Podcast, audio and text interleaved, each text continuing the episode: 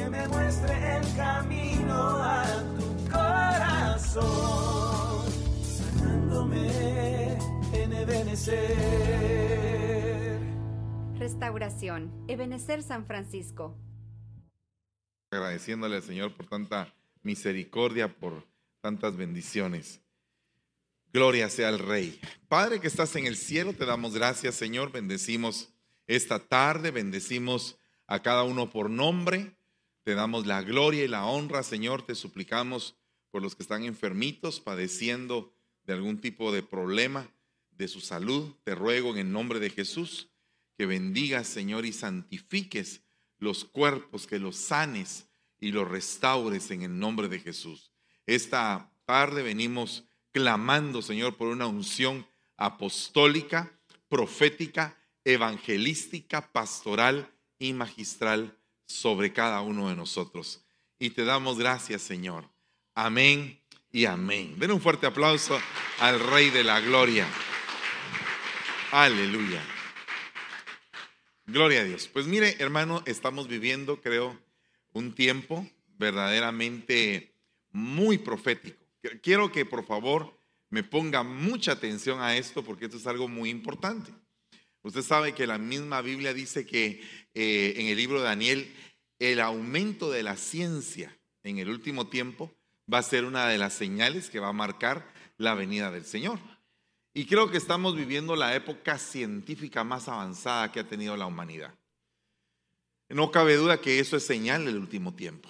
Eh, hace unos días, no sé si usted oyó, que se pararon seis mil vuelos, se cancelaron seis mil vuelos. Entonces yo me pongo a pensar, si hubo aviones que salieron, ¿cuántos vuelos salen diarios? Si se cancelaron seis mil, seis mil avioncitos en el aire. Imagínense que dejaron de salir esos días. ¿Y, cuántos será que salen a diario? O sea que la gente viene de un lado para otro. Eso es lo que dice el libro de Daniel. En el último eh, tiempo la gente vendrá de aquí para allá, dice la palabra. Entonces eso también se está cumpliendo. Y aparte de eso, usted sabe de que también hace unos días salió pues ah, esa variante del Omicron eh, invadiendo todo el mundo. Y la gente inmediatamente cuando vio eso, pues se alarmó porque era 70 veces más contagiosa que Delta. Eso es lo que dicen los científicos. Sin embargo, ahora, hace, la, hace como tres días salió una noticia, cuatro días creo yo que fue, que los científicos han determinado que el Omicron es el regalo de Dios, así le llaman. Porque el Omicron no es letal. O sea que hay muy pocas muertes a nivel mundial por este, por este tipo de cepa, de esta variante. Y entonces lo que está provocando esta variante es que está creando anticuerpos en la gente para combatir otras variantes. O sea que es como que nosotros tuviéramos una, una vacuna con un virus atenuado. Esa es la variante Omicron. Y por eso es que le denominaron el regalo de Dios.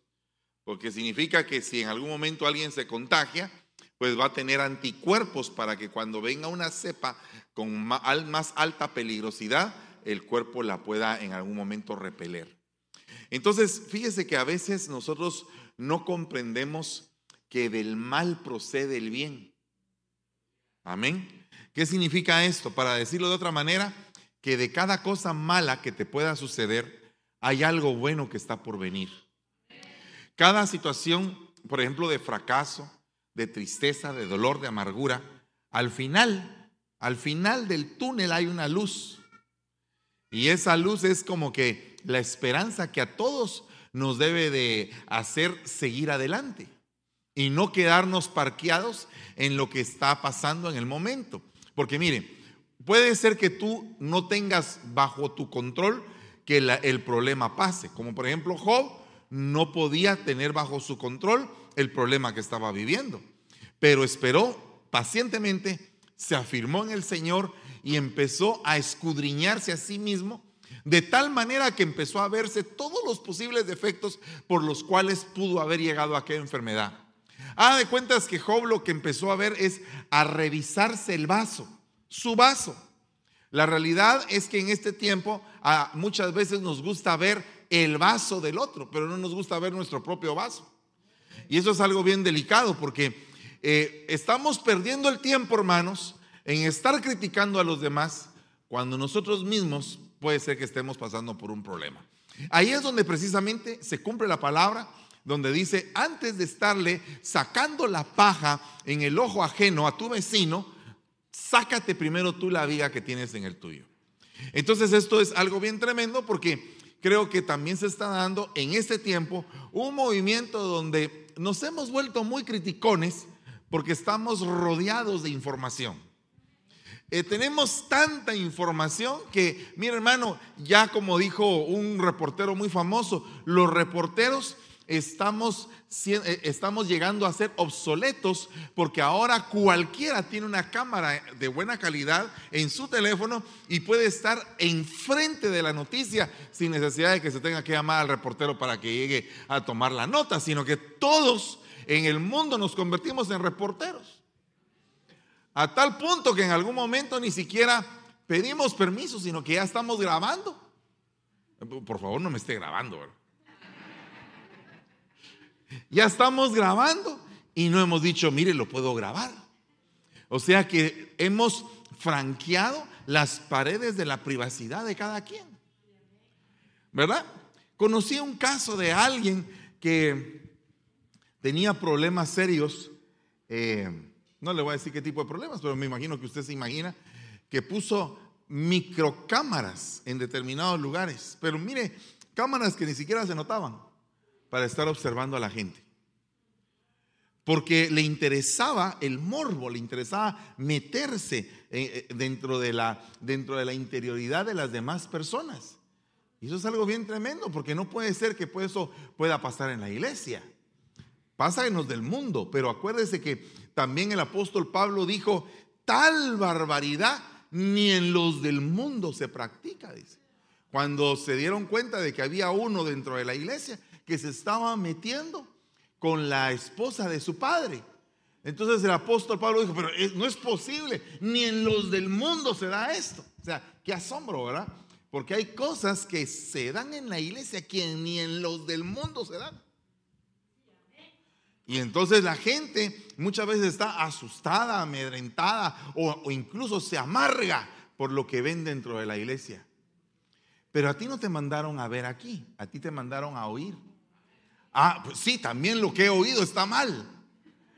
Pero no a oír cualquier cosa, sino que te mandaron a oír el mensaje de la palabra de Dios por el cual viene la fe. Y lo que está sucediendo en este último tiempo es que la fe de muchos se está, se está enfriando. Y óigame, esto se da a través de ataques y de corrientes nefastas, de potestades demoníacas y de espíritus engañadores, de doctrinas de demonios, de doctrinas humanistas que en algún momento quieren desviar a la iglesia de la verdadera devoción. Y entonces nosotros tenemos que estar apercibidos porque, mira hermano, a veces nos fijamos en detalles tan pequeños y los grandes los dejamos pasar. O sea que muchas veces se cumple en la iglesia que cuelas el mosquito pero dejas pasar el camello. ¿Verdad?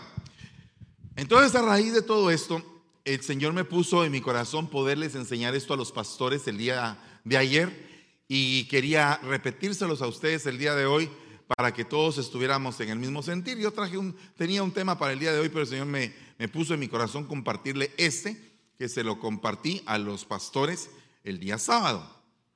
Solo que ya no me dio tiempo para ver alguna, algunos puntos de los que les quiero hablar el día de hoy. Génesis 49, 22, que es el versículo base del tema, se dice así, rama fructífera es José, rama fructífera junto a una fuente cuyos vástagos, o sea, sus hijos, se extienden sobre el muro. Oiga lo que dice acá, le causaron amargura, le asaetearon y le aborrecieron los arqueros. Pero su arco se mantuvo poderoso, se mantuvo firme, se mantuvo impetuoso. Eso es lo que significa, se mantuvo ahí perenne. Mire hermano, yo no sé cuántos en algún momento han tenido la dificultad de mantenerse perennes en un mismo lugar. Mire, yo estaba recordándome del ungimiento eh, en el momento de, que me reconocieron como apóstol, pero, pero en ese momento yo me estaba recordando del primer día que había llegado a la iglesia. de cuando me senté dentro de la multitud de gente y, era tanta la gente que había que posiblemente había muy poca oportunidad incluso de que yo mismo sirviera. Porque muchas veces pensamos de que el servicio es como que un derecho que uno gana con llegar a la iglesia y la realidad es que el servicio es un privilegio que uno tiene. Y entonces, y que no lo tiene para siempre. Y que no, y no se puede comprar tampoco, porque acuérdese que aquel hombre quiso comprar el don de Dios con dinero. Y, y, Pedro lo tuvo que reprender y le dijo que tu plata perezca contigo, porque no es por plata que uno compra el don. Pero si, si en algún momento hubo alguien que ofreció plata, es porque también hay alguien que la recibe. O sea que si hay lugares donde se puede comprar el don con dinero. Es algo bien tremendo. ¿Y cómo estarán esos lugares? El libro de Santiago dice claramente, si tú ves a entrar a la iglesia a un hombre rico y que creas que te puede sostener la iglesia, no le brindas tanta pleitesía porque es igual que los demás. O sea, no porque sea rico va a tener un puesto preeminente dentro de la iglesia, o no porque sea rico va a tener un puesto de privilegio en la iglesia, no, va a tener un puesto de privilegio por misericordia, por misericordia, y tiene que ser probado eso. Entonces, el punto aquí es que cuando yo era pequeño, uh, muchas lunas de eso, créame que no existía la palabra bipolaridad. No sabíamos qué era eso. Yo me recuerdo que lo que me comía eran unos helados que se llamaban oso polar. Pero, pero bipolaridad, e, e, eso, saber qué es usted. Nunca lo había oído. Y entonces pasaron los años y de repente yo miraba que habían algunas personas que eran meras locas, ¿verdad? Por favor, observe que, observe, observe que yo no era cristiano en ese momento. Yo tenía mis creencias. Entonces cuando uno miraba a una persona algo loca, algo loca es que el día se levanta bien contento, en la mañana y en la tarde está todo enojado, en la tarde está triste, en la, en la noche está pensativo y al día siguiente se levanta enojado y a mediodía está contento. Una, una situación de inconstancia sentimental, ¿verdad? Inestables.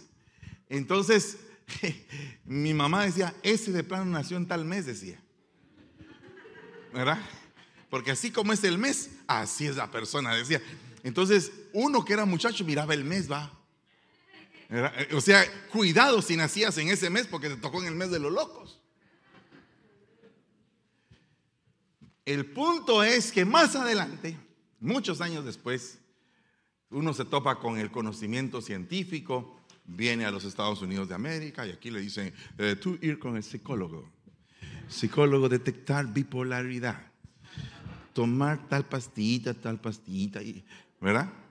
Y así como existe ese tipo de enfermedades, existe la paranoia, la esquizofrenia.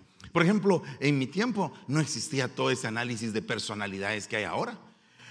Dice, por ejemplo, usted, le dicen a uno, yo no sé qué ahí, usted es, usted es dominante afectivo. ¿Cómo se come eso?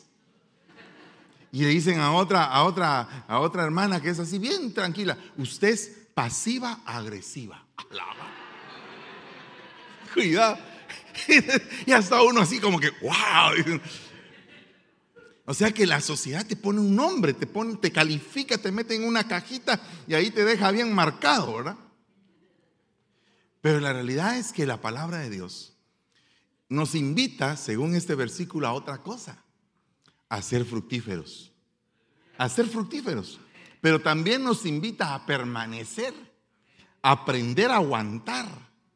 Mire, es que si fuéramos una sociedad como la de los bisabuelos, que la, que la bisabuela, el, el abuelito era cosa seria y todo. ¿Y cómo aguantaba la bisabuela? Era una mujer piadosa trataba la manera de ser obediente, de ser sujeta, de ser hacendosa, de, no ser gritona, de, tener un montón de muchachitos. Dios mío. Así, yo no sé si usted tuvo una bisabuela así, pero yo tuve una bisabuela que tuvo 11 muchachitos. Dios mío, es una cosa tremenda. Ya en mi época, tener 11 muchachitos significa te vas a ir a vivir a la calle, papadito, porque no hay quien te sostenga. ni bolsa que aguante. ¿Verdad? Entonces los tiempos van cambiando y en la medida que vino el feminismo, vino que las mujeres votan, que, y no estoy en contra de eso, por favor no me va a tachar a mí de machista, ¿verdad? No soy machista, no, eso sí definitivamente se lo he demostrado. Eh, pero no, no, no soy machista, pero el punto es que vienen este tipo nuevo de brotes ideológicos que afectan la sociedad y que la afectan, pero que de alguna manera también en algún punto la pueden desviar del compromiso con el Señor. Y nosotros, por si usted no lo sabe, tenemos que tener un estilo de vida cristiano. Ese es el estilo de vida, porque si tú vienes a una iglesia y dices, ¿y usted qué es? Yo soy cristiano, hermano. Entonces, si eres cristiano, te tienes que comportar como cristiano. Ahora, si cruzas así los pies, trabas los ojos, entonces tal vez eres budista o sabes qué otra cosa eres, pero, cristiano no eres si haces eso. Por lo tanto, si tú, eh, yo llego a tu casa y llega el pastor a visitar a tu casa y de repente ve una pata de conejo colgada con un hilo rojo y todo, tú no eres cristiano, serás brujo, pero no cristiano. Porque todo tiene su nombre, ¿verdad? O sea, a cada quien se le asigna algo. Pero entonces aquí resulta que José recibió tres ataques. Recibió amargura, recibió saetas y recibió persecución. Esos fueron los ataques. Y a pesar de eso, José no agarró su arco y se puso a lanzar también él, no, sino que dejó su arco firme, aguantándose. Y si tan solo nosotros tuviéramos eso, por ejemplo, los matrimonios podrían aguantar más. ¿Y qué es lo que iban a decir ahí a la, a la oficina pastoral? Ya no aguanto, hermano. Ya no aguanto. Aguanta, sé valiente, esfuérzate. Ya va a cambiar. ¿Pero de qué? Pero de país, de ciudadanía. No, ya, ya, va a cambiar, ten paciencia. Es que mira, a veces no hemos ni siquiera comprobado el poderoso Salmo 40, donde dice, pacientemente esperé al Señor, pacientemente aguanté. Dígame, ¿usted es paciente, hermano? En esta, en esta sociedad tan rápida que hay, que usted se mete en un carro, pide un café, pide que ahora ya ni siquiera se mete en el carro. Ahora usted en una aplicación ahí y le llevan a su casa la comida.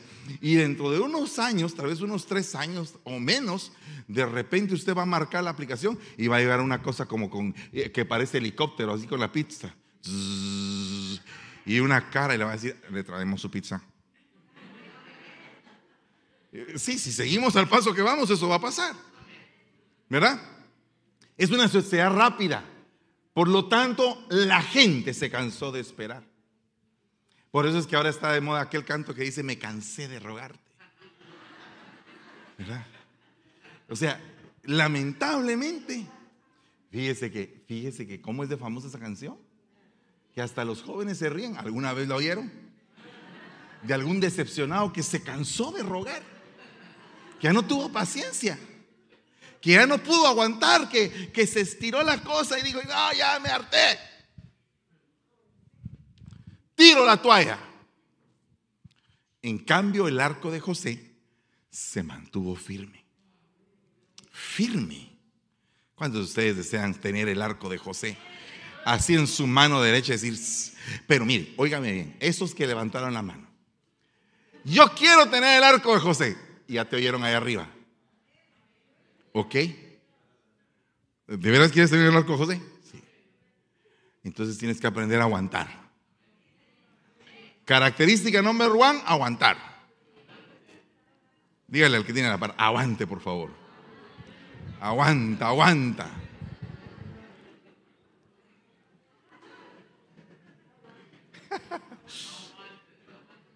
Aguanta, porque cuando aguantes va a suceder una cosa. Los brazos del Todopoderoso te van a envolver y te van a llenar de una fuerza sobrenatural que tú humanamente no tienes. Oye bien ese punto, ese punto es clave del mensaje. Porque dice acá, y los brazos de sus manos se fortalecieron por las manos del fuerte de Jacob Por el nombre del pastor, la roca de Israel. Aguantaron, aguantaron, se hicieron fuertes. Porque resistieron. Ja, es tremendo resistir. Entonces estaba yo siendo ungido y me estaba recordando cuando llegué a la iglesia. Fíjese que es una iglesia que tiene 20 mil, poco más o menos personas. En algún momento se sirvieron 17 mil, 18 mil santas cenas. 800 servidores, varones, 800 mujeres, una alabanza de 350 miembros, que para tocar ahí a veces se pasaba cuatro años yendo todos los martes al ensayo y no te ponían. Y ahí esperabas. El privilegio era ir a ver cómo los otros tocaban. Ese es el privilegio. Tener el acceso. Delicado. Porque en la medida de, que hay una cantidad de gente, las personas que van destacando tienen que ser depuradas, tienen que ser probadas en todo. Entonces, todo eso aguanta más. Hermano. Mire, por ejemplo, ¿cuántos de ustedes han jugado en uh, el Barcelona? O en el Real Madrid. ¿Cuántos han jugado en Chivambajul? En los murciélagos de Sololá. No. ¿Un equipo del Salvador? ¿Alguien que sea salvadoreño? ¿Ah? Selecta. En el Selecta del Salvador. En el Necaxa de México. ¿Cuántos han jugado ahí? Ninguno. Ni yo tampoco. Solo puro Real Madrid. Pero porque cuesta. Porque cuesta que te agarren. Porque hay un montón de candidatos y todos van a ofrecer sus talentos. Pero cuesta que te agarren. Y cuando una iglesia es grande, cuesta que te agarren, que te den un turno. Entonces aprovechas el turno que te dan, porque ese es el día de que tú vas con todo el deseo porque fuiste elegido. Entonces si se cumple aquello que dice, muchos son los llamados, pocos los escogidos y uno el elegido. Tuvo que pasar un proceso, pero ese proceso se llama el proceso de permanecer. Cuando una persona fácilmente renuncia, es una persona que no le gusta permanecer. Mire, yo he visto que hay algunos que tienen el problema de ser empleados de tres meses. Ya, un empleo, eh, hay oportunidad, mire que yo soy talentoso, y sí tienen como que un talento así bien especial. Los ponen a trabajar tres meses, y, pero son problemáticos, claveros, mala onda. Y cuando, entonces, vaya, al final de que hicieron pedazos la estructura, al final de que la tienda de tacos se viene abajo porque los contrataron a ellos, después dice, al cabo que ni quería estar aquí, no me gusta y se van y dejaron todo devastado. Yo no sé si usted se ha topado con una persona así, pero yo sí me he topado con personas así. Y me he topado con personas que empezaron a correr conmigo y que se quedaron en el camino. Entonces, si tú estás en esta iglesia y ves personas que cuando empezaron contigo empezaron a correr, pero después se quedaron atrás y se quedaron atrás y tú les dijiste, venite conmigo, hombre, seguí adelante, aguantá, vamos, entrale, ándele, ándele, ándele, diría Speedy González. Y, y la persona no quiso. ¿Qué se puede hacer? Tienes que seguir.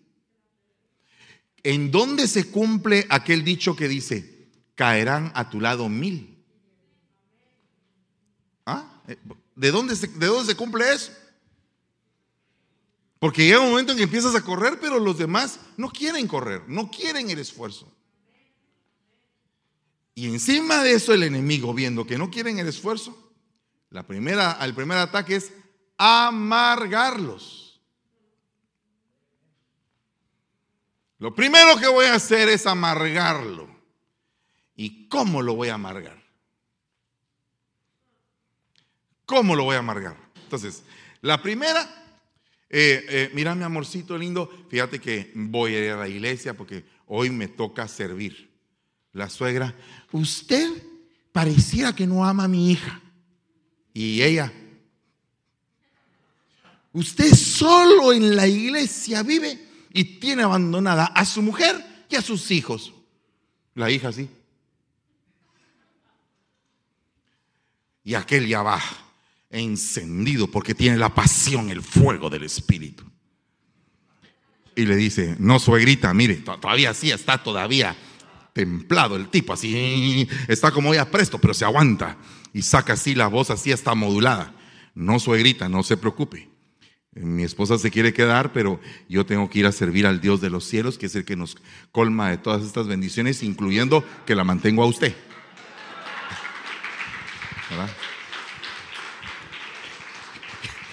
Incluyendo que la mantengo a usted.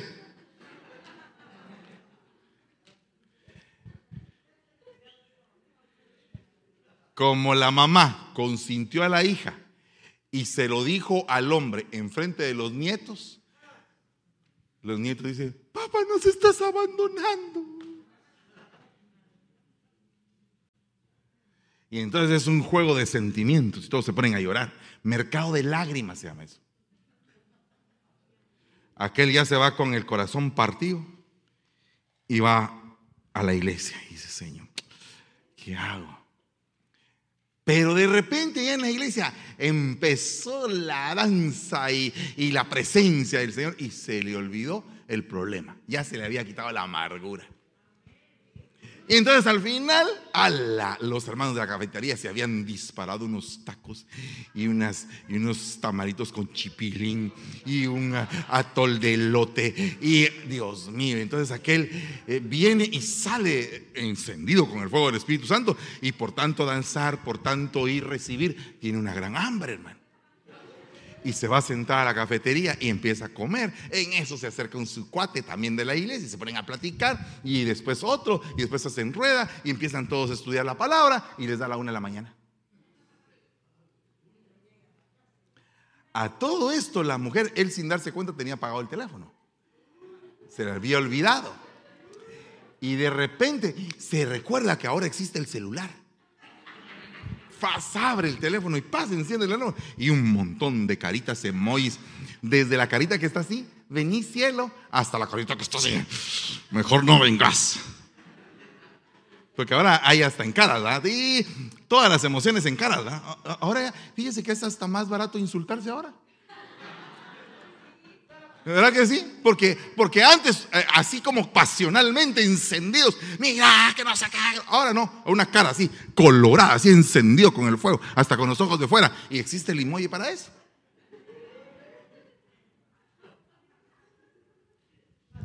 El enamoramiento ya es bien impersonal. Porque antes uno llegaba, le regalaba una rosa, qué lindos son tus ojos, que debajo de esas dos cejas y, y todo el asunto, todo un encanto, eh, eh, romántico. Ahora no, ahora un emoji. El emoji lo dice todo ahora.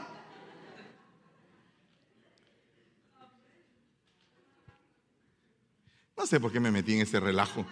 La verdad, yo estaba predicando y no sé por qué le estoy diciendo todo eso. Por la amargura, ahí está.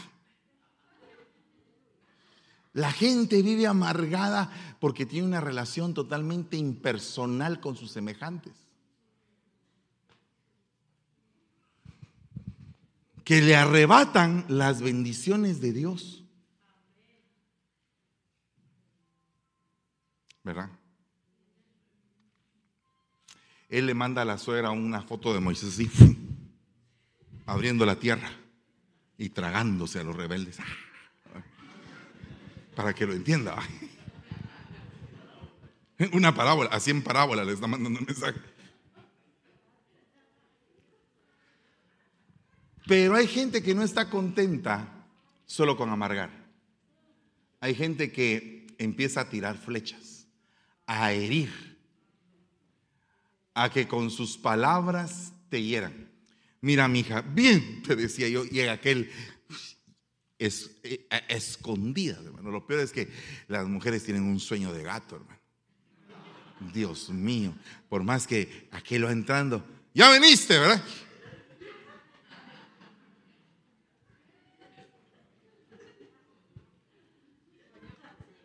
Claro que aclaro, claro que aclaro que el hermano estaba en la iglesia. Porque hay otros que no estaban en la iglesia. Esos sí necesitan que los amarguen. No, no, no, no, no, no. Pero mire, eh, tremendo. Tremendo eso. Bueno, el punto es que hay gente que se dedica ya a tirar. Pa, pa, pa. Si mi hija, yo te había dicho que no te fijaras en ese hombre. No te conviene. Mira, lo que cabal te dije es lo que te está pasando. Mira. Y aquella, no solamente aquella parecía ya presta, sino que encima de eso su mamá echándole leña al fuego, tirando todas las flechas. ¿Para qué? Para que se encienda. ¿Usted nunca ha visto una olla presto de explotar? Y yo, mi mamita un día se le olvidó apagar la hornilla, que era pequeñito. Y cuando regresamos, los frijoles estaban en el techo de la casa.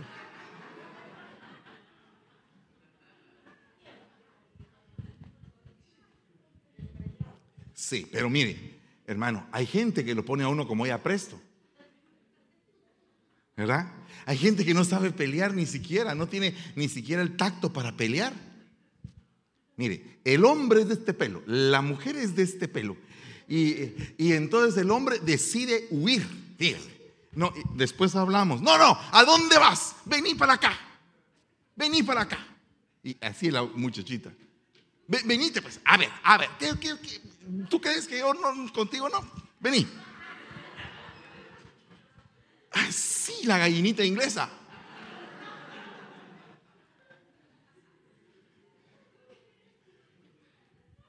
Es terrible eso, hermano. ¿No cree usted?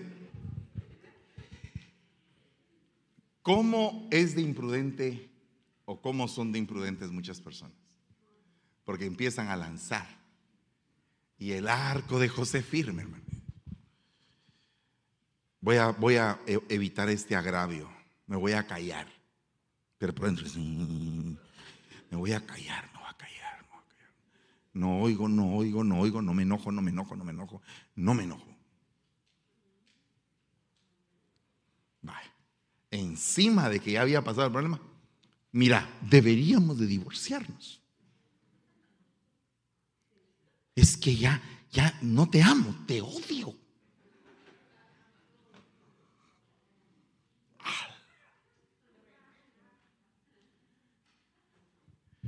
No, mira, por favor, medita lo que estás diciendo. No, no, no, rectifico. Te odio con odio jarocho.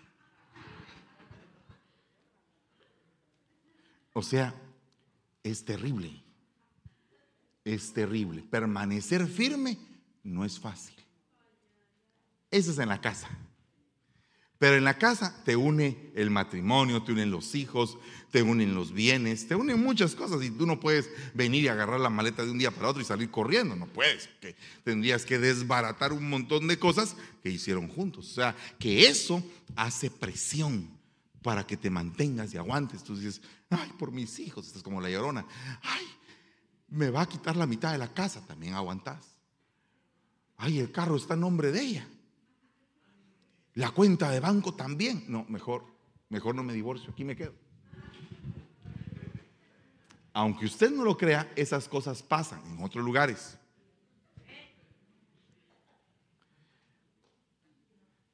Pero ¿qué pasa cuando la relación es con Dios? ¿Qué pasa cuando el compromiso es con Dios y quien te está amargando son tus hermanos? O te está quitando tu compromiso y tu relación con Dios un plato de lentejas o algo que no vale la pena. Ese es un problema. Porque entonces significa que tu arco no está aguantando. Y si tú eres una casa llamada José y una casa con la bendición de Judá, tu mano y tu arco tienen que ser resistentes. No te estamos mandando a tirar flechas, sino que te estamos mandando a que aguantes.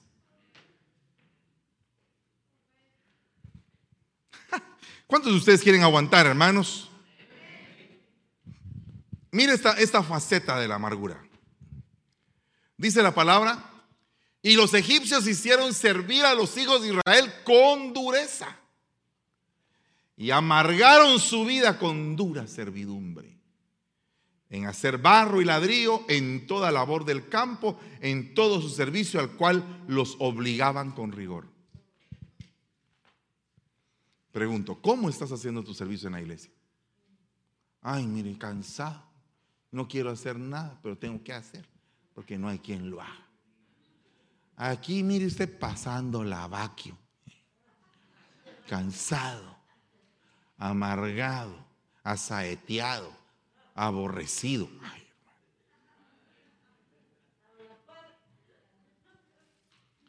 Amarga servidumbre. ¿Cómo es que debe de servir una persona en la iglesia? Con pasión, con fuego. Ay, hermanos, si yo les contara, si yo les contara las pruebas que he tenido en la iglesia, pero le digo, estoy contento de haberlas tenido. Porque en cada vez que ha habido una prueba y he permanecido, después viene una bendición impresionante, porque tu carácter se forma tu carácter se forma, no se vuelve un carácter susceptible a cualquier cosa, sino que agarras callo. Los músicos me pueden decir eso. Mire, un músico que toca guitarra, cuando uno le ve las yemas de los dedos, tienen callo. Y al principio, cuando empezaron a tocar, lloraban tocando, porque se les inflamaban sus dedos. Se esforzaron y obtuvieron. ¿Por qué? Porque se esforzaron, porque se esforzaron, porque aguantaron. El problema es que dice, ay, es que ya aguanté mucho, dijo Moisés. Mátame, Señor, porque la carga de este pueblo es demasiada. No, dijo, no, no, no te voy a hacer el favor de matar. Vas a seguir vivo. Lo que tienes que hacer es buscar ayudas que tengan de tu mismo espíritu, que tú les puedas impartir, y esos van a ayudarte en la labor que estás haciendo. O sea, siempre hay una solución de parte de Dios para tu vida para que no te amargues. El problema es que muchas veces nos encerramos y nos tupimos y ya no queremos aportar ideas ni queremos dar soluciones, sino que siempre queremos quejarnos. Quejarnos de la vida. Porque el que se queja de una cosa se queja de la otra y se queja de la otra y se queja de la otra y de todo se queja, hermano. Dura servidumbre. ¿Y qué fue lo que pasó? que cuando los oprimían, más aumentaban. Cuando más querían amargarlos, más se multiplicaban. O sea que en medio del problema que había, la bendición de José había sido derramada en esa tierra de Gosén en donde ellos estaban multiplicándose y multiplicándose y los querían amargar y los querían destruir y ellos ahí haciendo ladrillo, estaban sufriendo, estaban pasando por un problema, pero estaban aguantando. Hoy te estoy diciendo de parte del Señor, tú quieres un arco de José, tienes que aguantar, porque José, sus falsos hermanos, le rasgaron sus vestiduras, lo vendieron lo tiraron en un pozo de cisterna, lo llevaron a la cárcel básicamente, a la cárcel de los esclavos de Egipto y de ahí Dios lo sacó para levantarlo como primero en el reino después del faraón. Entonces, denle un fuerte aplauso al Señor. Entonces el punto es que lo que es fácil no permanece, pero lo que cuesta permanece. Ese es un principio. A ti te cuesta algo, lo valoras, lo amas. A ti te regalan algo. Ah, qué bueno. Solamente que sea alguien que vale mucho para ti que te lo regaló, entonces tiene un valor.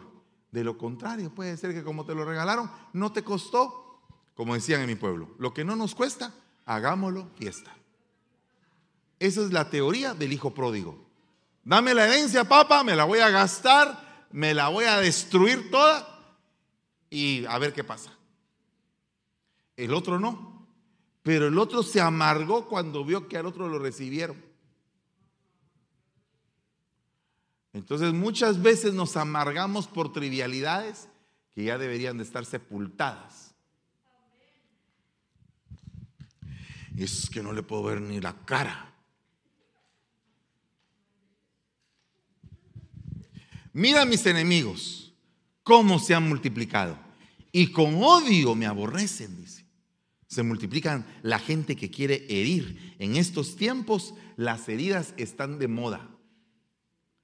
Pero qué terrible es que sucedan las heridas en el mundo cristiano, en el cosmos de la iglesia.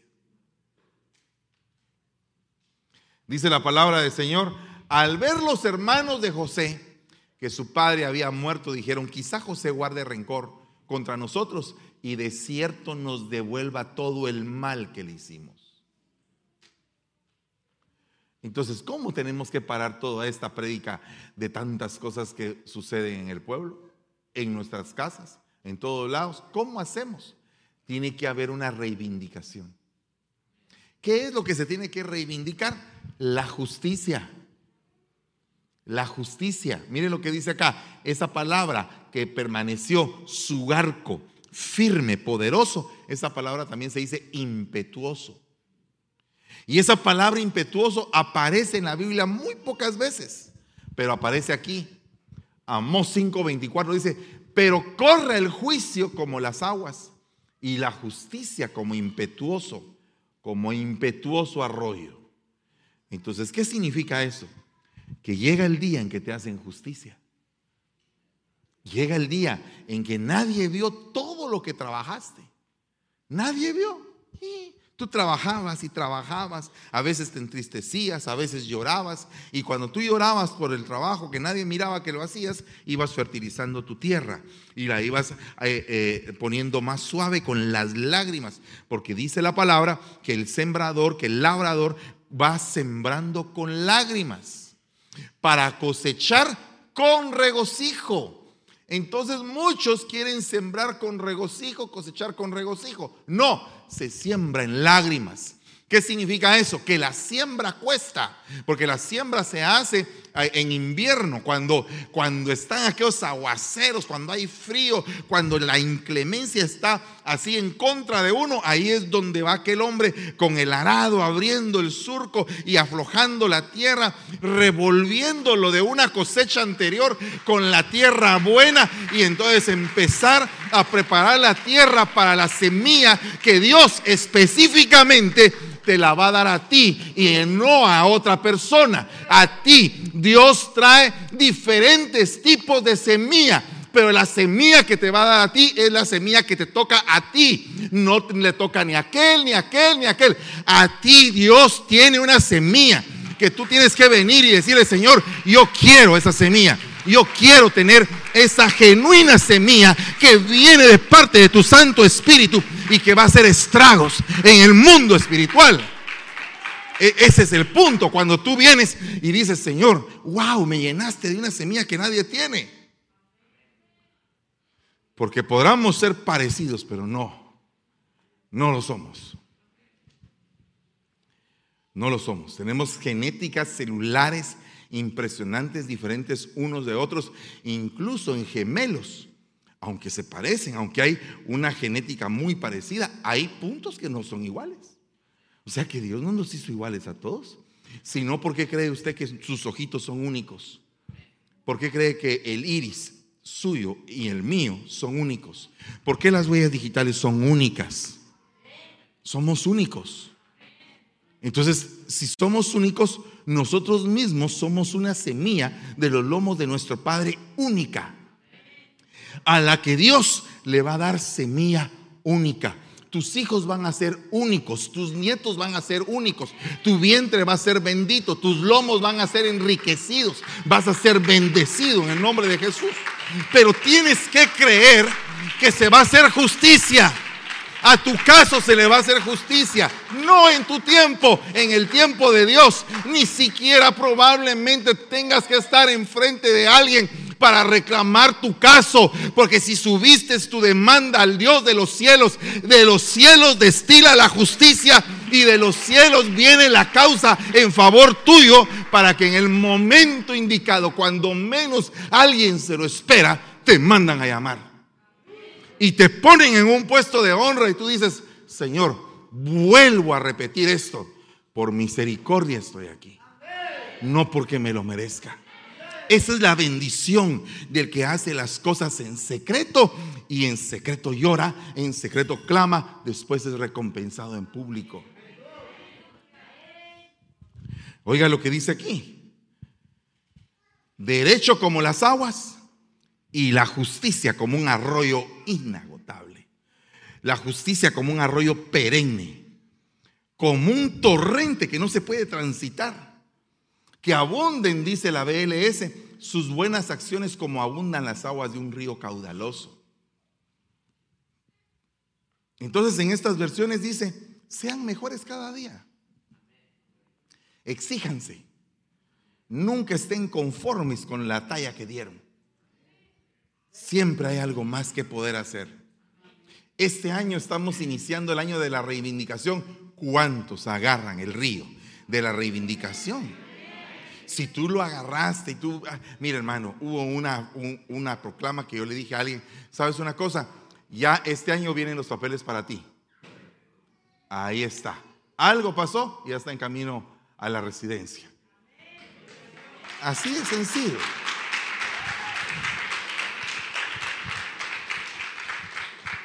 Pero el que piensa en negativo, a mí nunca me van a dar los papeles. Yo voy a estar indocumentado aquí todo el tiempo. Saber cuándo va a venir una reforma migratoria. Si no se necesita una reforma migratoria. A veces solo con que te den una trompada y, te saquen un reporte ya, ya estás calificado para algo.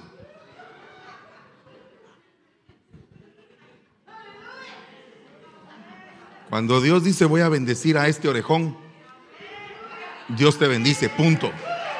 Y así tiene que ser, punto, ahí. Que tengas que ver, que tengas que pasar. Aquel se queja y dice, ay, fíjese, pastor, de que lo que me pasó, ¿qué te pasó? Vi a unos asaltantes que entraron a la gasolinera y le robaron a la gasolinera. Y yo estaba ahí metido en el carro. ¿Qué hago? Levanta un reporte, ve a la policía, porten como testigo y sacas una visa U. El Señor te puso en el momento, el día y la hora. ¿Para qué? Mire, yo no sé si usted alguna vez ha invertido 100 dólares en un buen abogado o 200 y usted le dice, ¿sabe qué? Le voy a pagar 200 o 300 dólares por tres horas de trabajo. ¿Qué quiere usted? ¿Qué quiere que yo haga por usted? Que en tres horas usted me explique todas las vías que yo pueda tener para poder adquirir un papel verde. Bueno, empezando con ir a la misión, esa no se vale.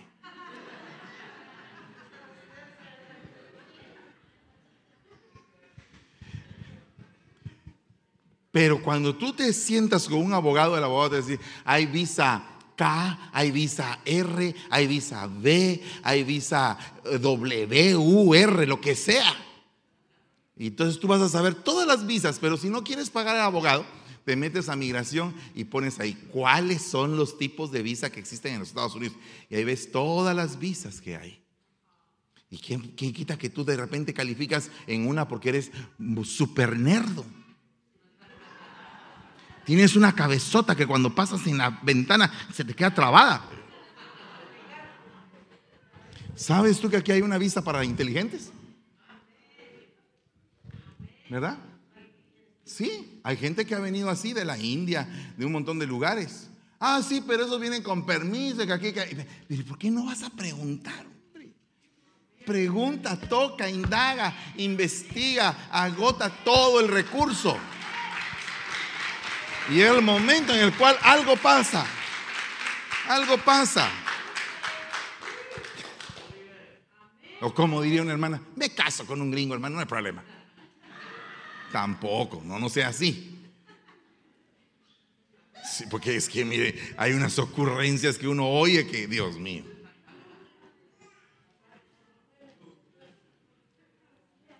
Ya se me fue el tiempo, pero con usted tan bonito que es predicar.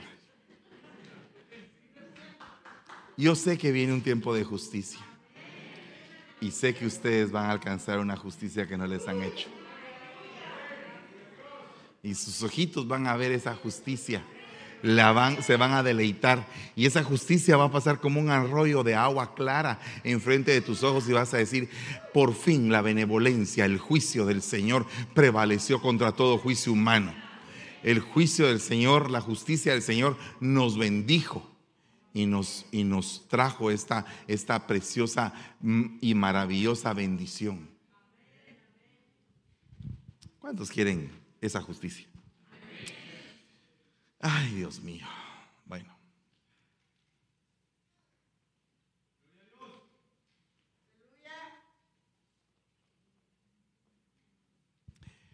Entonces dice que sus manos se fortalecieron. Me da cinco minutitos. O tal vez diez, pero no, cinco, cinco, cinco. Sus manos se fortalecieron, mire. Así llenas, no, no de reumatismo, ni de artritis, ni nada. Así, bien fortalecidas. Fortalecidas. ¿Verdad? Yo no sé cuántas de ustedes han torteado. Ala, pero es que hay unas que son, pero es que hay unas que son máquina para tortear, hermano. Pa, y pa, pa, pa, pa, y Dios mío. Va, que no se enojan con uno porque, Dios mío, es algo delicado. Sus manos se fortalecieron. Yo quiero manos fortalecidas en esta iglesia, manos trabajadoras, manos benditas, manos llenas que destilen de aceite. Que donde toquen se les abra esas manos poderosas. Manos de, manos de gente que quiere hacer las cosas, que quiere estar en la jugada. Porque un avivamiento nace aquí, en tu corazón, no en la iglesia, primero en tu corazón. Y se refleja en la pasión que tú le pones a las cosas. El que está enamorado, ¿qué le importa si es de día, de noche? Está enamorado. Y si, y si la chica le dice, mira, fíjate que quisiera, tengo antojo de algo, y aquel sale como puede. Mire, cuando, cuando el varón es primerizo y, la chica está con su primera pancita, y la chica dice, Fíjate que tengo ganas como de un mango eh, verde con pepitoria, limoncito, sal y un poco de tajín. Aquel ve que hace, sale corriendo en donde está. Eh, eh, en primer lugar, hay que buscar a la señora de los mangos, ir a tocar a la casa de la señora de los mangos, o ver en dónde consigue el bendito mango que la mujer quiere. Está enamorado. Como que aquí no pasa mucho eso, ¿ah? Eso es allá. ¿eh? Eh, Espérate, hay escasez de ese tipo de personas. No, no hay. O, no hay mangos. No hay mangos o no hay maridos así. A las dos cosas. Ni mangos ni maridos. Hay escasez de mangos y escasez de maridos. Y hay escasez de maridos mangos, hermano.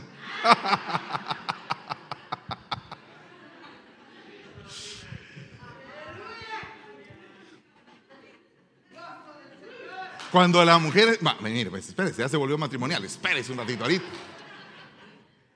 Cuando la mujer está enamorada, mi amorcito, ¿qué querés? Venís cansado del trabajo, te voy a sobar tus pies, te voy a echar tus talquitos y todo. Está enamorada, se está entregando, porque mira hermano, el enamoramiento, el amor es entrega, es pasión, es deleite.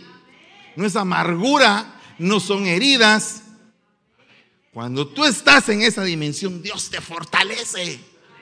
Dios te llena porque estás enamorado de Él. No quieres saber nada de nadie. Estás apasionadamente entregado al Señor, al poder de su Espíritu, a la, a la esfera que está en la iglesia, al avivamiento que se levanta. Estás enamorado.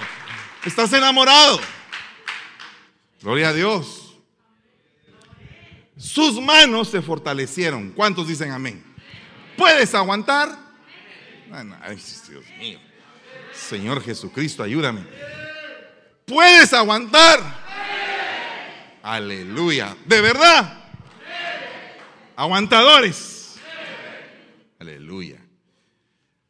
Fíjese que esa palabra pasás, que significa solidificar, hacer fuertes las manos, significa refinamiento.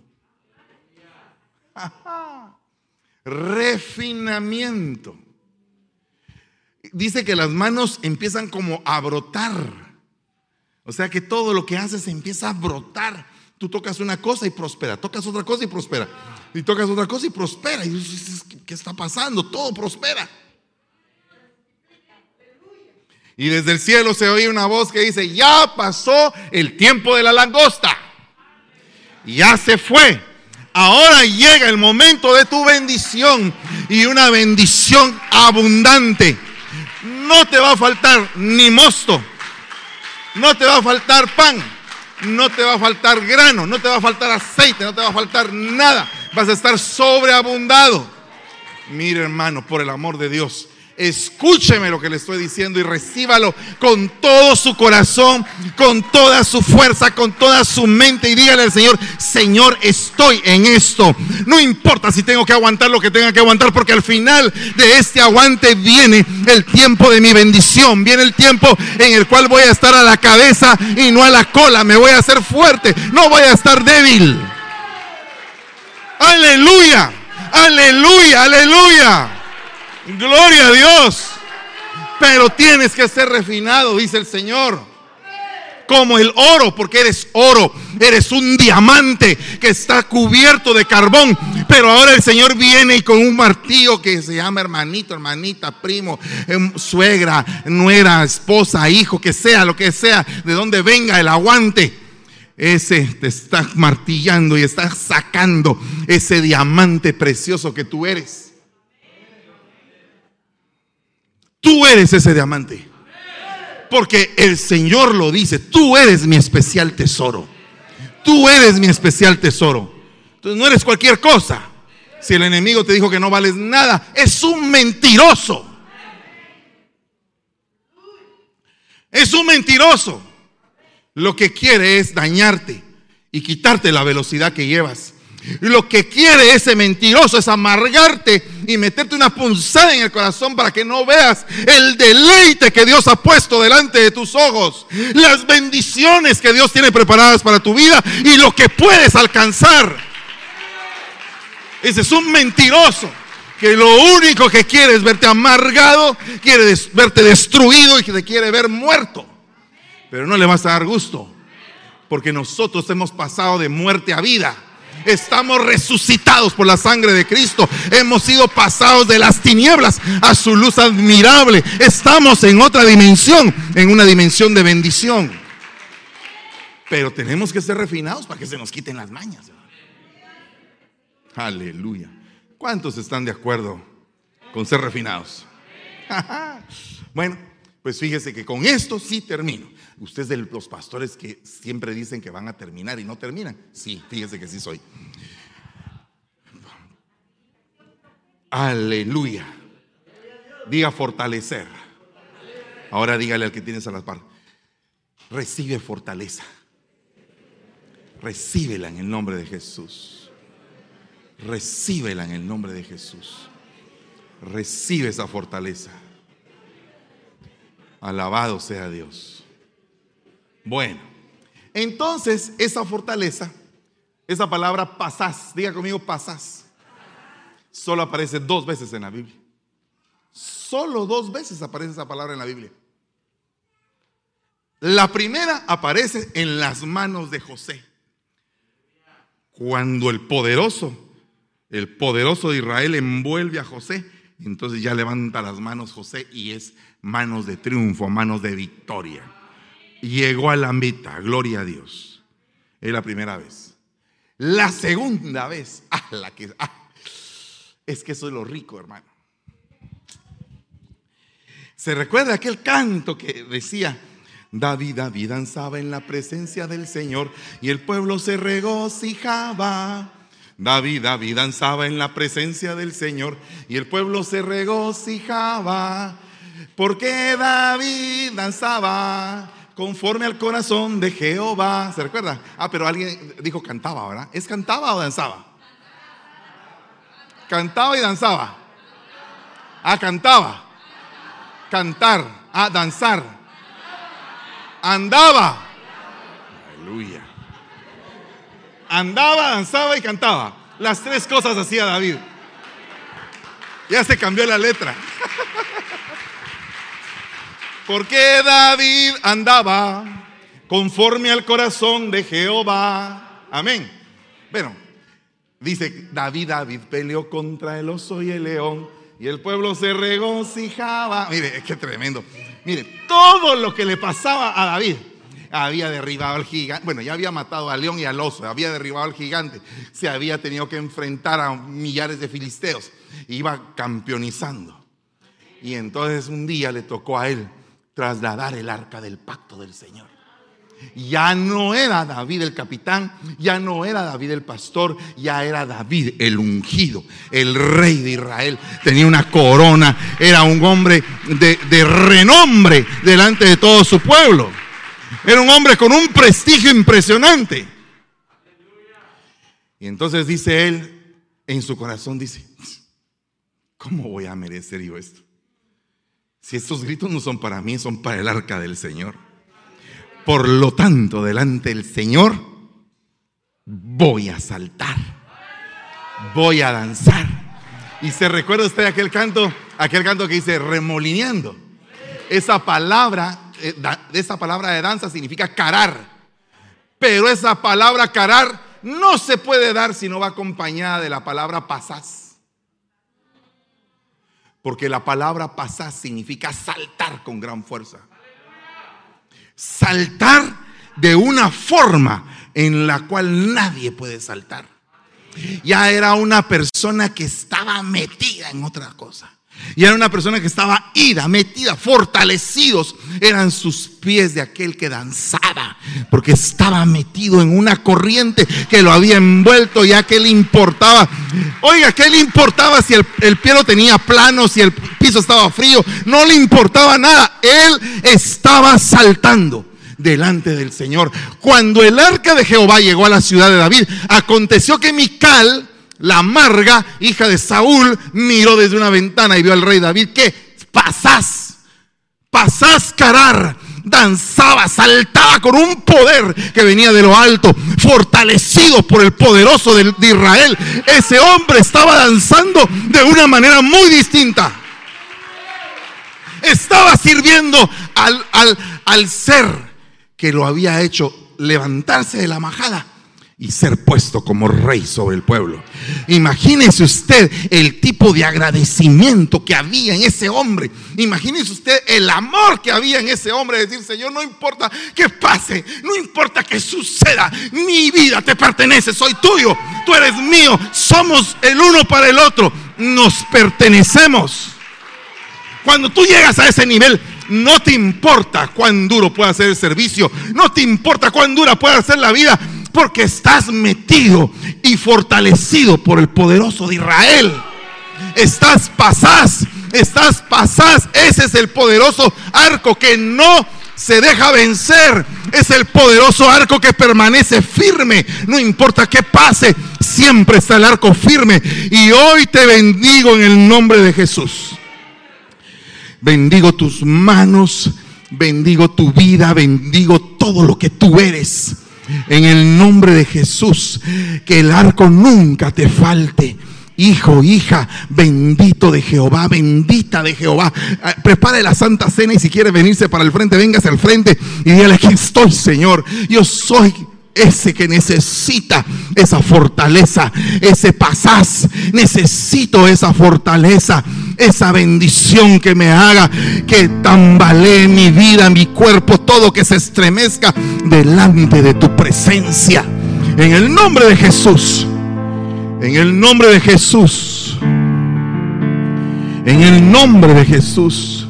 Y todos los que no tienen santa cena pueden levantar su manita y decir, a mí me falta y ahí pueden las servidoras entregar. Oh, bendito tu nombre, Señor.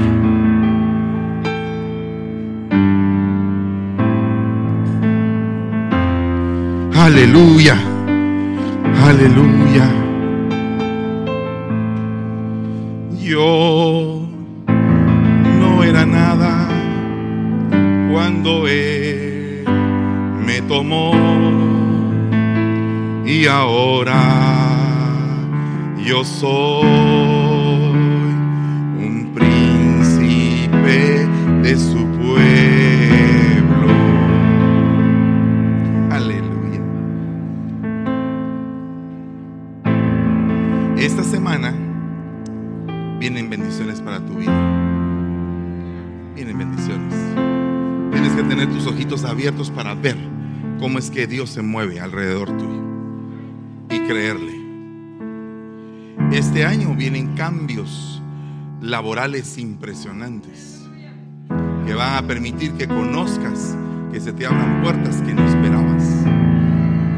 Este año muchos van a retornar a sus países en bendición, no deportados, sino que van a ir a visitar y van a llevar palabra a los lugares, a sus lugares de origen.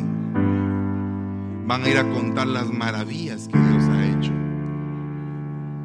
Veo que hay aviones que están despegando de este lugar. Muchos aviones. Y ustedes van a ir a ver a su familia en el nombre de Jesús. Veo también que se van a destruir murallas que habían puesto de división en la familia. Veo que viene una provisión, una provisión sobrenatural. Si tú lo crees de corazón, dile Señor, yo te creo. Yo no tengo ninguna duda. Si tengo que aguantar porque venga mi bendición, la palabra de hoy es aguanta. Aguanta un poco más porque tu bendición está cerca. No, no desistas, porque al desistir puede ser que al voltearte te alejes de tu bendición otra vez. Sigue adelante, aguanta con todo. Sigue adelante. En el nombre de Jesús, que en tu mano esté el arco de José. Oh, bendito tu nombre, Señor. Padre, bendecimos el pan y el vino, Señor. En esta tarde lo bendecimos. Y te damos gracias, Señor. Porque tú has proveído de esta bendición, Señor. Inmerecida. Este es un tiempo para que tú te examines. Para que tú le digas al Señor, Señor, examíname, Señor. Presento mis pecados, presento mi maldad, presento mis errores, mis transgresiones. En el nombre de Jesús.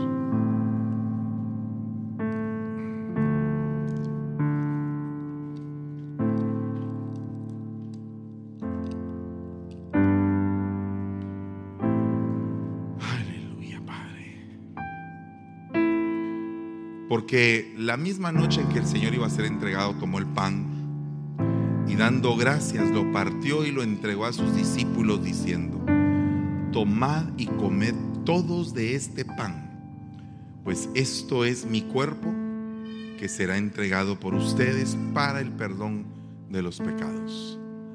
Hagan esto en memoria mía, dice el Señor.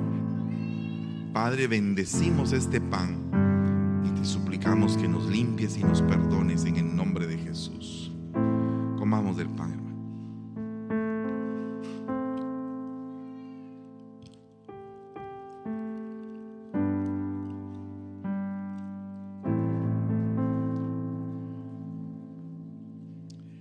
Levantando la copa dijo, esto es mi sangre.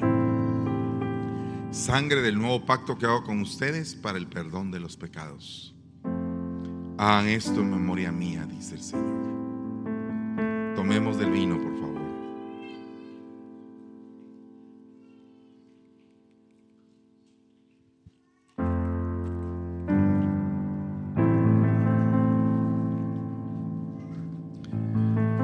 Padre, bendice nuestra jornada.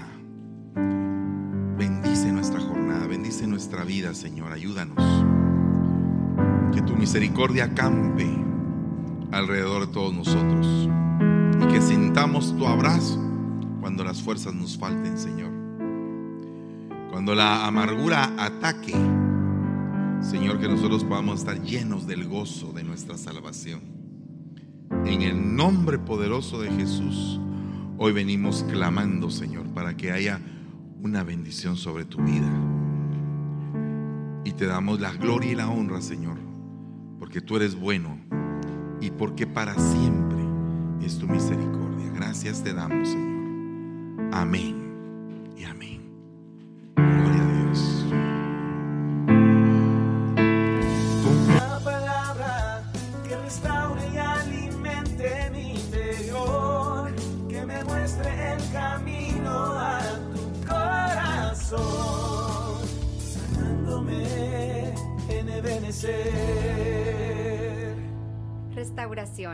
Ebenecer San